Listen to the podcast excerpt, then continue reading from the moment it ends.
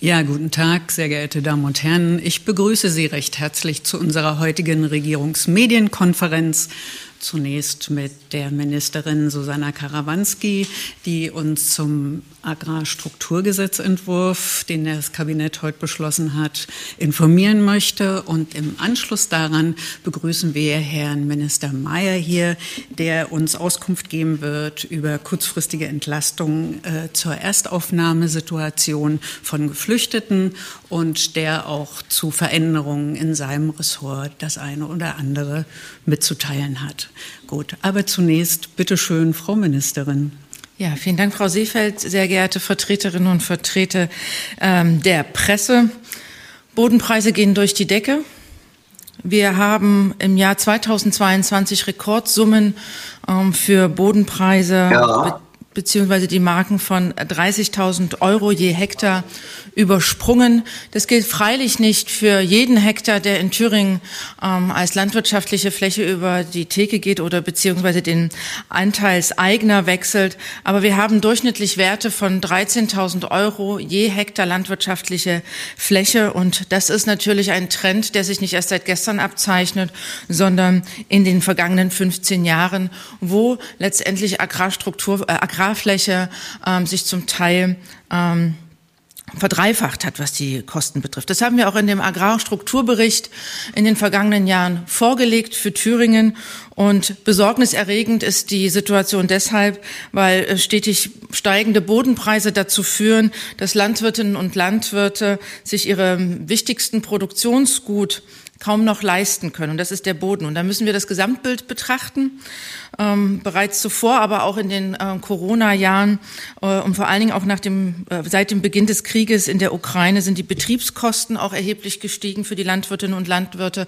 Das umfasst Pflanzenschutz, Düngemittel, Strom, Maschinen, äh, Diesel und nicht Zuletzt kommen natürlich auch gesellschaftspolitische Anforderungen an die Landwirtinnen und Landwirte zum Tragen.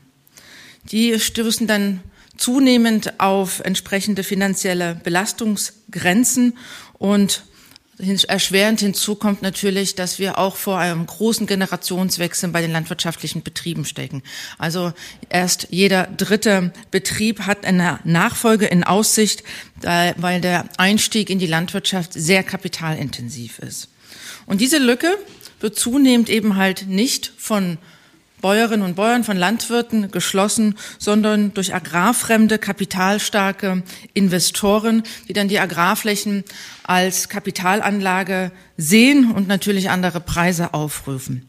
Und wir möchten als Landesregierung und so auch heute der Kabinettsbeschluss dieser regionalen Verwurzelung unserer landwirtschaftlichen Betriebe hier entsprechend ähm, ein äh, ein Instrument entgegensetzen für regionale Landwirtschaft. Denn wir sehen die Grundlage unserer Ernährung von strategischem Interesse. Wir wissen in den letzten vergangenen Jahren, dass Ernährungssicherstellung tatsächlich auch ein Stück weit ähm, mit systemrelevant ist. Und wir sehen das auch als gesamtgesellschaftliche Aufgabe. Und somit möchten wir natürlich regional verankerte Agrarstruktur in den Händen heimischer Betriebe wissen. Das Land hat hierfür ähm, allerdings nur begrenzte Möglichkeiten und das vorgelegte Agrar- und Forstflächenstrukturgesetz ist ein Instrument, um genau diese extremen Bodenpreisanstiegen etwas einzudämmen. Damit haben wir äh, mit dem Agrarstruktur, äh, und, äh, Agrarstruktur und Forstflächengesetz auch entsprechend unserer Koalitionsvereinbarung Rechnung getragen, indem wir es beschließen. Und wir möchten damit auch dem Ziel Ausdruck verleihen, dass wir Agrar wirtschaftliche, landwirtschaftliche Nutzfläche gesetzlich schützen möchten. Und wir sehen uns damit auch in der Zuständigkeit, hier entsprechend rechtliche Schlupflöcher, die es gibt, ähm, zu schließen. Und wir möchten damit auch vor allen Dingen, und das ist das Wichtigste, Transparenz in den Bodenmarkt schaffen. Denn wir haben in der bisherigen Rechtslage nicht die Möglichkeit, als Land als öffentliche Hand zu wissen, was tatsächlich an landwirtschaftlichen Flächen hier entsprechend veräußert wird. Wir haben eine Schwäche der aktuellen Rechtslage, indem wir als Land zwar eine Fachaufsicht ausüben, das ist richtig, aber wir haben keine systematischen ähm, Informationen darüber, ähm, ähm, wie mobil eigentlich der Bodenmarkt ist.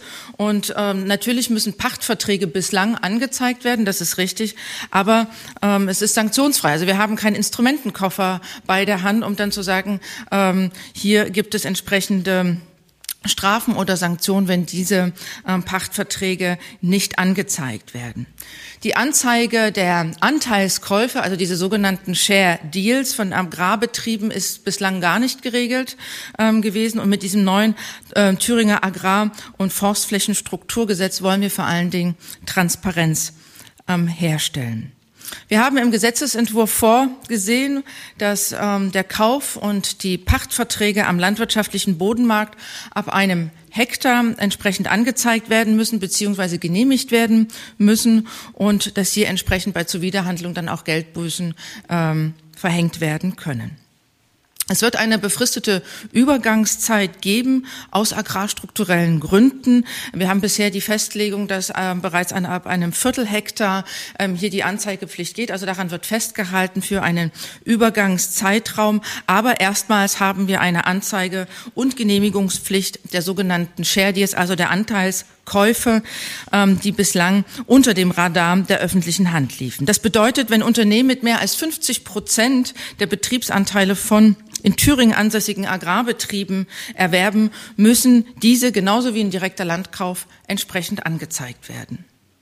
Eine Genehmigungspflicht für diese Anteilskäufe ähm, gelten dann ab einem Erwerbs Anteil von 90 Prozent und zudem schlagen wir auch oder schlägt das Gesetz ähm, auch eine Preismissbrauchskontrolle vor, um entsprechend weiteren Preisexplosionen am landwirtschaftlichen Bodenmarkt ähm, diese einzudämmen.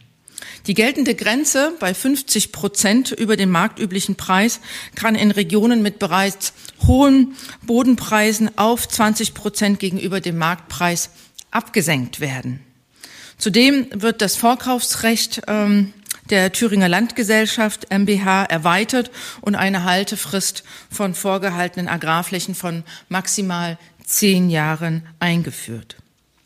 Das forststrukturelle Vorkaufsrecht, was wir ja ebenfalls in diesem Gesetz entsprechend auch nochmal spezifizieren, nach dem Thüringer Waldgesetz, wurde auch entsprechend übernommen, um die Verwaltungsvorgänge zu vereinheitlichen. Wir wollen, wollten vor allen Dingen vermeiden, dass wir hier Doppelstrukturen ähm, schaffen.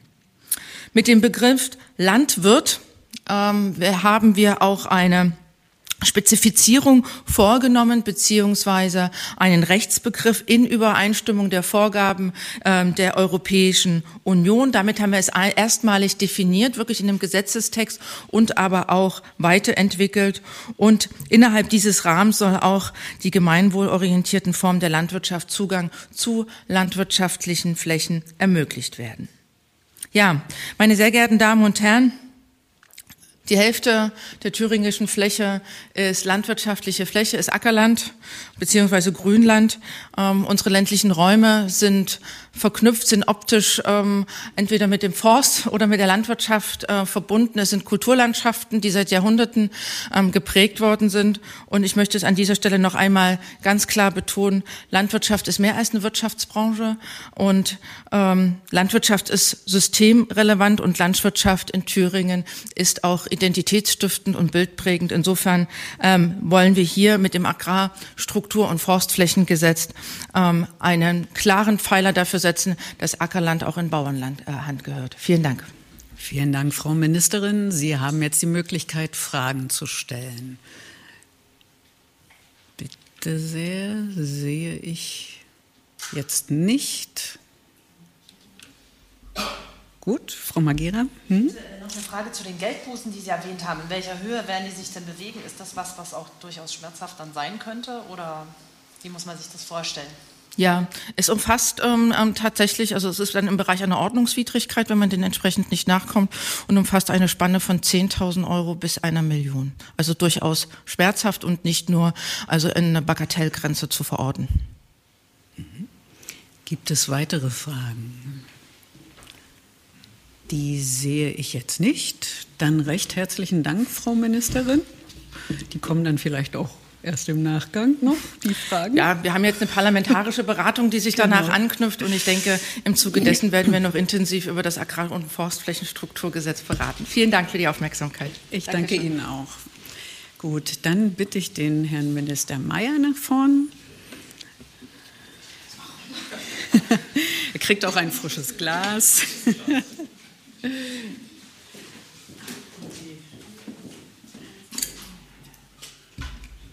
Und auch ein frisches Wasser.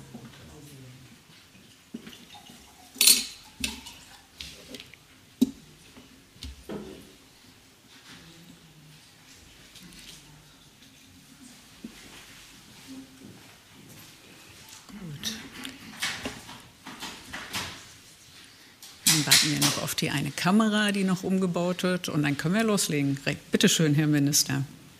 Oh, ich darf schon. Natürlich. Meine sehr geehrten Damen und Herren, ich möchte Sie heute gemeinsam mit der Staatssekretärin Schenk ähm, über vier Sachverhalte informieren. Zunächst einmal über die aktuelle Lage, was das Ankunftsgeschehen anbelangt äh, im Bereich äh, Flucht und Migration. Zweitens zu Entscheidungen die Immobilien betreffen hinsichtlich der Unterbringung von Geflüchteten. Drittens möchte ich einen Ausblick geben, wie es weitergehen kann, auch in den nächsten Monaten. Und abschließend wird die Staatssekretärin kurz Ihnen erläutern, wie die neuen Strukturen aussehen bei uns im Innenministerium. Zur aktuellen Lage. Die Situation ist herausfordernd. Die wird auch eine gewisse Zeit noch so bleiben. Allerdings deuten sich auch Verbesserungen an. Was meine ich damit? Verbesserungen jetzt insbesondere auch, was das Ankunftsgeschehen anbelangt. Wir haben derzeit in Thüringen zu verzeichnen, dass uns im Durchschnitt täglich 20 Asylsuchende erreichen.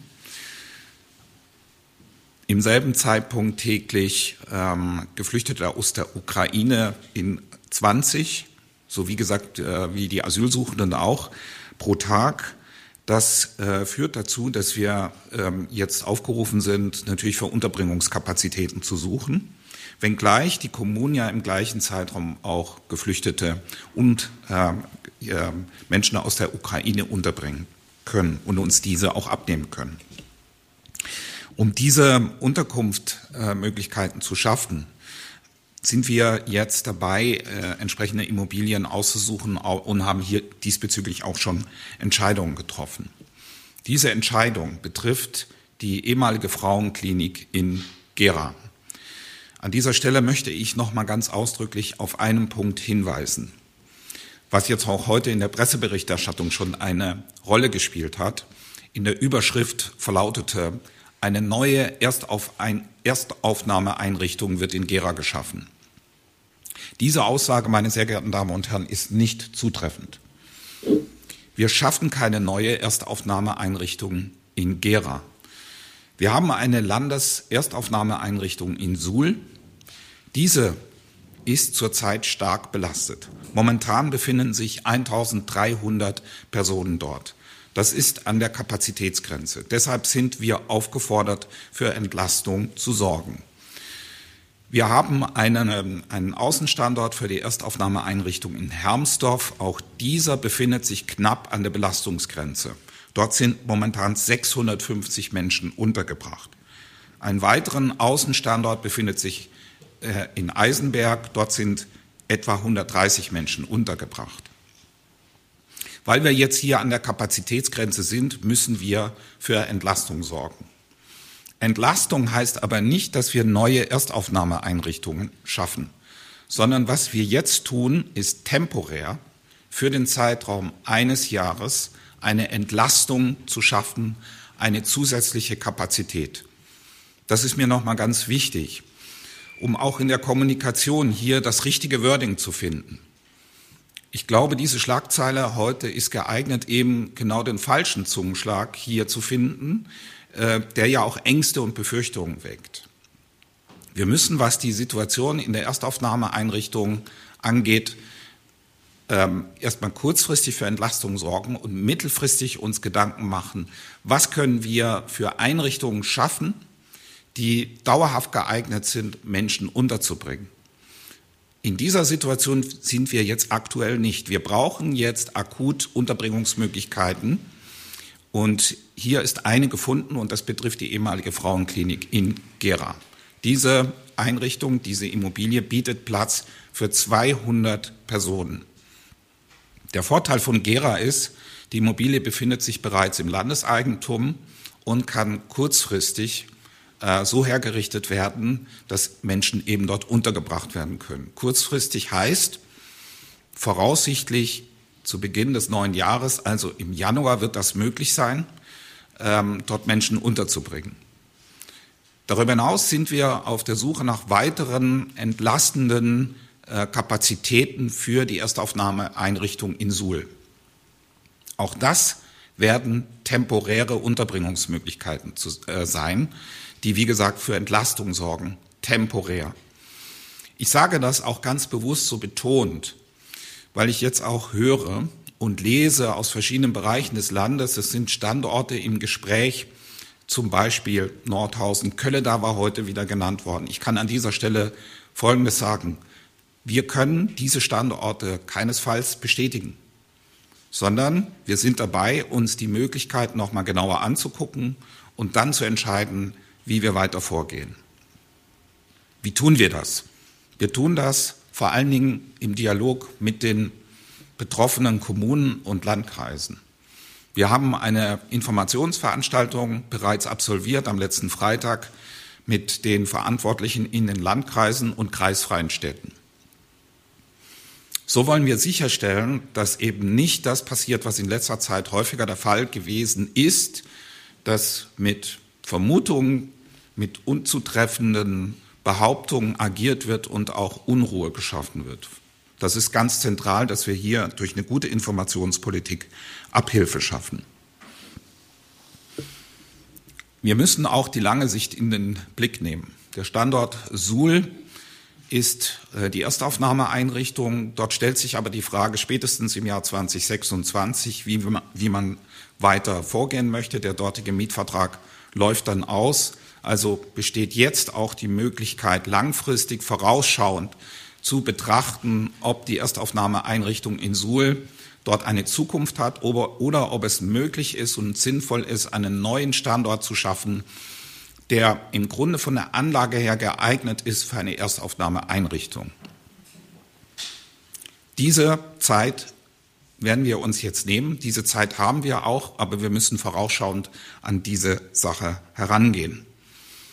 Was aus meiner Sicht noch mal ganz zentral ist, ist auch die Thematik der Kostenübernahme. Wir haben heute zum Haushalt bereits eine Pressekonferenz abgehalten, aus meiner Sicht ist es ganz entscheidend, dass wir jetzt zügig einen Haushalt bekommen, um auch sicherzustellen, dass die Finanzierung für die Kommunen auch im Jahr 24 gewährleistet ist. Insbesondere die Finanzierung der Geflüchteten aus der Ukraine, also sprich deren Unterbringung, die verursacht bei den Kommunen Mehrkosten, die dort zu Buche schlagen und die, und das ist unser Bestreben, müssen vom Land kompensiert werden. Das ist insofern wichtig, weil die kommunale Familie auch den Anspruch hat, frühzeitig zu wissen, Planungssicherheit hat, was die Kostenproblematik anbelangt. Sie wissen, dass es in der Vergangenheit immer wieder zu Problemen geführt hat, weil da Unsicherheit war. Insofern planen wir für den kommenden Haushalt ein neues Rechtskreiswechselgesetz. Das Gesetz ist soweit schon vorformuliert in Höhe von 47 Millionen Euro, die wir den Kommunen auf diesem Wege zur Verfügung stellen wollen. Ich appelliere da in dieser Hinsicht nochmal explizit auch an die CDU, dass sie jetzt in den nächsten Tagen mit dazu beiträgt, dass wir dieses Thema vom Tisch bekommen, sodass die Kommunen Planungssicherheit haben. Ich würde jetzt der Staatssekretärin das Wort übergeben wollen, damit sie nochmal ausführen kann, inwieweit die Übernahme der Aufgabe ins Innenministerium bereits vorbereitet und organisiert ist. Genau, vielen Dank. Wie Sie ja schon wahrgenommen haben, ist die Aufgabe formal ab dem 1.12. bei uns. Selbstverständlich hatte niemand in der Landesregierung Interesse daran, jetzt einen formalen, langwierigen Übergabeprozess äh, zu vorzubereiten. Und deswegen haben Sie ja mit der Kabinettvorlage, die der Minister gerade ausgeführt hat, und der Entscheidung Gera schon wahrgenommen, dass das Innenministerium schon tätig geworden ist, auch wenn der formale Zuständigkeitswechsel am 1.12. erfolgt. Jetzt ist es so, dass man sich ja fragen kann, na ja, wer hat denn die Aufgabe bisher betreut? Geht da vielleicht Fachwissen oder Expertise verloren? Dieser ähm, Sorge kann man quasi entgegentreten. Die beiden Referate, die das bisher ähm, betreut haben, dieses Thema, die werden quasi umgezogen und kommen dann ähm, so zum Innenministerium und werden dort in die Kommunalabteilung angegliedert. Die Kommunalabteilung ist ja ähm, deswegen gut geeignet, weil sie schon im Dialog mit den kommunalen Spitzenverbänden, auch mit den kommunalen Gegebenheiten bestens vertraut ist. Der Minister hat ja dargestellt, dass das ein wesentlicher Fokus für uns als neu zuständiges Ressort ist, dass wir die Kommunikation mit den Landkreisen und auch den betroffenen Oberbürgermeistern quasi optimieren wollen. Das Ziel muss sein, dass wir weniger über die Gerüchtelage sprechen, sondern mehr über das, was vorher erarbeitet wurde, was kommt dorthin, wie lange kommt es dorthin, welche Kosten entstehen, was gibt es vielleicht für Gegebenheiten, wo die Landesregierung unterstützend, beratend zur Seite stehen kann, damit auch die kommunalen Verantwortungsträger am Ende solide Entscheidungen treffen können. Wir wollen quasi raus aus dem Reich der Spekulation. Insofern können Sie festhalten, diese beiden Referate werden angegliedert an die Kommunalabteilung und da die Kommunalabteilung sehr viele Referate umfasst, wird es zwei Referatsgruppen geben, die diesen Bereich Migration quasi extra fassen in einer Referatsgruppe und der andere Bereich, der sozusagen schon da ist, der sich mit den kommunalen Fragestellungen und seinen vielen Ausdifferenzierungen umfasst, wird eine andere Referatsgruppe sein. Das Ganze wird geleitet vom Abteilungsleiter Herrn Hüttemann. Sie haben wahrscheinlich die Diskussion wahrgenommen, dass Herr Hüttemann ursprünglich mal einer anderen Verwendung zugeführt werden soll, aufgrund der Tatsache, dass er schon sehr gut eingearbeitet ist im Bereich Ukraine. Er hatte an verschiedenen Arbeitsrunden, die es ja schon ähm, unter Leitung von Frau Dehnstedt gegeben hat, teilgenommen. Um diesen Übergang also möglichst geräuschlos zu gestalten, wird er maximal bis Juni des kommenden Jahres noch dieser Aufgabe nachgehen, das in der Kommunalabteilung zu betreuen. Denn es ist natürlich wichtig, dass wenn man jetzt eine neue Aufgabe übernimmt, man nicht diese berühmte jetzt schauen wir erst mal Phase hat, sondern man gleich ins Arbeiten kommt und das wird eben durch diese ähm, Regelung sichergestellt. Jetzt ist ein anderer wichtiger Punkt jenseits der arbeitsinternen Organisation, der ja ähm, vielleicht gar nicht so relevant ist für Sie, sondern es ist ja wichtig, wie kommuniziert man nach außen. Da hat der Minister schon angesprochen, es gibt das dringende Bedürfnis von den Landräten, Landräten, Oberbürgermeistern und auch den Spitzenverbänden, besser an den Informationszyklus äh, angebunden zu sein. Jetzt haben Sie bestimmt in der Vergangenheit gehört, es gibt verschiedene Gruppen. Es gab eine Masterplangruppe, es gab eine Strategiegruppe, es gab eine Abteilungsleiterrunde, also es gab der Arbeitskreise viele. Und unser Ziel, das können Sie der Kabinettvorlage dann auch entnehmen, die heute das Kabinett passiert hat, ist, dass all diese Gruppen, die haben teilweise auch ihren Zweck schon erfüllt, ne? zum Beispiel die Unterleitung des Chefs der Staatskanzlei, die hat eben eine Markterkundung betreut und da liegt einfach eine Liste vor, dass diese Gruppen dann auch wieder eingedampft werden. Wir wollen also künftig eine ganz strenge Trennung zwischen der Arbeitsebene, also wo sich die Ministerien untereinander austauschen, verschiedene Sachverhalte prüfen und der politischen Kommunikation erreichen. Das heißt, solche Runden, wie der Minister sie schon genannt hat, am Freitag, eine Runde mit den Landräten, mit den Oberbürgermeistern, das ist die politische Runde, in der Themen besprochen werden, die von politischer Bedeutung sind. Das heißt, ist es zum Beispiel mit der Bezahlkarte andiskutiert worden in Landkreisen. Wie wird das gehandhabt? Wie wird das gesehen? Gibt es da Pilotprojekte? Das ist eine politische Fragestellung und die wird dort politisch beraten. Die ganzen Sachthemen werden künftig in einer Abteilungsleiterrunde diskutiert, die äh, von mir geleitet wird. Das Ziel ist dort auch eine gewisse Entscheidungskompetenz herbeizuführen, damit man eben nicht mehr in dem Arbeitskreismodus verharrt, sondern auch mal zum Abarbeiten von bestimmten Sachverhalten kommt. Und das Ziel soll dann sein, im engen Dialog mit den Spitzenverbänden, mit denen wir auch schon Gespräche geführt haben, zu konkreten Fragestellungen Unterarbeitsgruppen zu haben. Wir hatten die zum Beispiel zum Rechtskreiswechselgesetz und da können Sie sehen, Rechtskreiswechselgesetz liegt quasi vor, der Entwurf ist da und damit kann diese Arbeitsgruppe quasi als erledigt abgehakt werden. Und das wird auch die neue Form der Kommunikation sein. Vielen Dank, Frau Staatssekretärin Schenk. Sie haben jetzt die Möglichkeit, Fragen zu stellen. Da sehe ich eine Hand von Herrn Haag. Bitte schön. Hallo zusammen. Ich habe erstmal eine Frage an Herrn Mayer. Ähm, ich äh, verstehe nicht ganz, äh, was jetzt falsch sein soll an dem Wording, dass da jetzt eine zusätzliche Erstaufnahmeeinrichtung beziehungsweise ein zusätzlicher Standort entsteht. Denn es ist doch so, dass wir jetzt drei haben. Mit Gera haben wir dann vier oder planen Sie jetzt im Januar eine der anderen drei Standorte dann direkt dicht zu machen? Ähm, das wäre die erste Frage. Die zweite Frage, wenn Sie sagen, okay, diese zusätzliche weitere ERE ist nur temporär, wenn ich Sie richtig verstanden habe, bis Ende 24 ja jetzt geplant. wie realistisch halten Sie es denn dann tatsächlich vor dem Hintergrund auch der Weltlage, dann diese ERE wieder zu schließen? Und wenn ich darf, noch eine dritte Frage, nur eine Verständnisfrage. Herr Mayer, wenn ich Sie richtig verstanden habe, der Mietvertrag in Suhl läuft noch bis Ende 26. Äh, und Sie sagen jetzt, es ist offen, ob in Suhl nach 26 weiterhin ein ERE-Standort äh, sich befindet oder ob man das dann möglicherweise komplett in einen ganz anderen Teil des Landes verlagert. Habe ich das richtig verstanden? Gut, also um es nochmal deutlich zu machen, wir haben in Thüringen eine Erstaufnahmeeinrichtung, das ist Suhl. Ähm, in Suhl sollte es grundsätzlich so sein, das ist auch unser Bestreben. Suhl ist das Eingangstor, was das Thema Flucht und äh, Migration anbelangt. Dort werden die Menschen, die zu uns kommen, erfasst, medizinisch auch untersucht und im Regelfall soll es so sein, dass sie dann dort, wo die Erstaufnahmeeinrichtung ist, auch für eine gewisse Zeit untergebracht werden. Das hat in letzter Zeit so nicht mehr funktioniert. Deswegen mussten kapazitative ähm, äh, zusätzliche Standorte geschaffen werden. Und die, die sind geschaffen worden in Hermsdorf im Wege einer Halle und in Eisenberg, äh, wo es ja schon länger eine Einrichtung gibt, die als Außenstelle fungiert hat. Es ist aber nicht so, dass jetzt zum Beispiel Gera tatsächlich jetzt eine Erstaufnahmeeinrichtung ist, weil dort findet weder die Registrierung statt noch die medizinische Untersuchung, sondern es ist eine Entlastung für, für Suhl.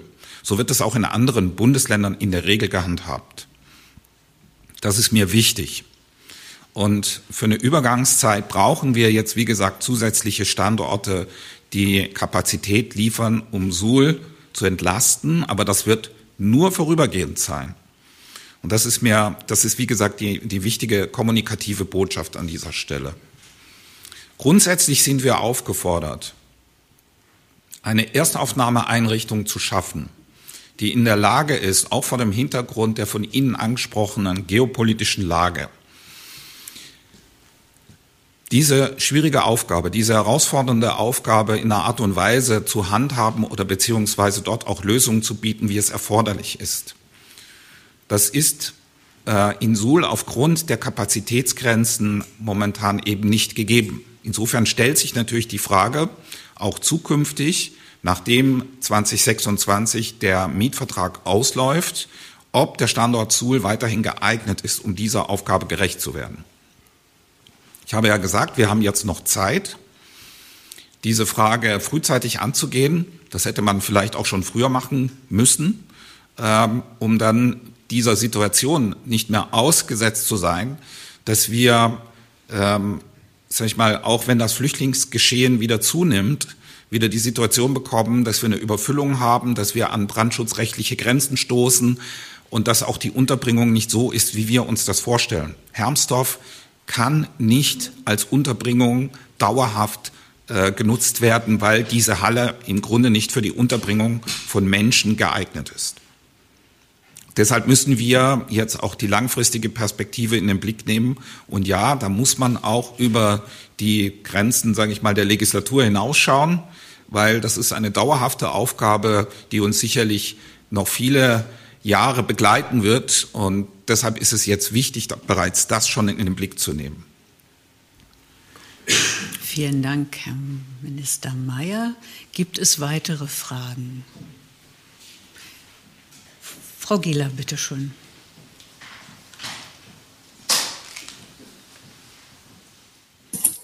Ja, äh, ich habe äh, auch noch mal eine Verständnisfrage an Herrn Mayer. Ähm, Sie sagten, es kommen täglich 20 Flüchtlinge äh, in Thüringen jetzt an. Und habe ich Sie richtig verstanden? Zusätzlich dann auch noch mal 20 ukrainische Flüchtlinge oder waren die da jetzt schon mit drin?